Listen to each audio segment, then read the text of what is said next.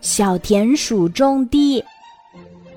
春天到了，春姑娘给大地披上了绿衣裳，到处都是一片嫩绿。小田鼠从洞里探出头来，揉了揉眼睛，说：“啊，春天来了，真是太美了。”小田鼠爬出洞来，伸了伸懒腰，肚子突然咕咕地叫了起来。他摸了摸肚子，说：“都怪去年太贪玩了，才会饿了一个冬天。今年一定要勤快些，多种些我最爱吃的萝卜。”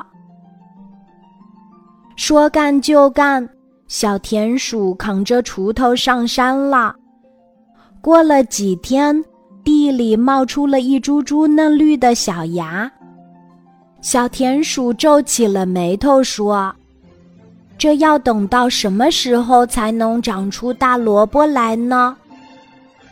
小田鼠来到小白兔的菜园里，看到一大片绿油油的白菜，羡慕地说：“原来白菜比萝卜长得快。”当初就应该种白菜的。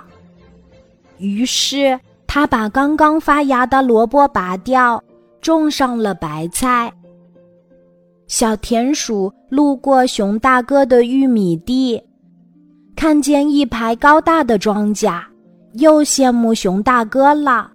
这么多的庄稼，要是丰收了，结出的玉米一个冬天都吃不完呢。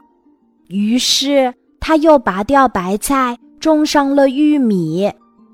当玉米刚抽出嫩嫩的绿芽时，寒冷的北风卷着雪花吹来了，可怜的玉米嫩芽就这样被冻死在田里。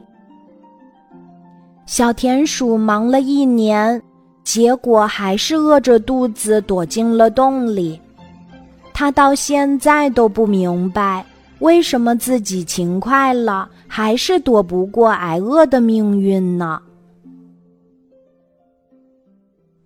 今天的故事就讲到这里，记得在喜马拉雅 APP 搜索“晚安妈妈”，每天晚上八点，我都会在喜马拉雅等你，小宝贝，睡吧，晚安。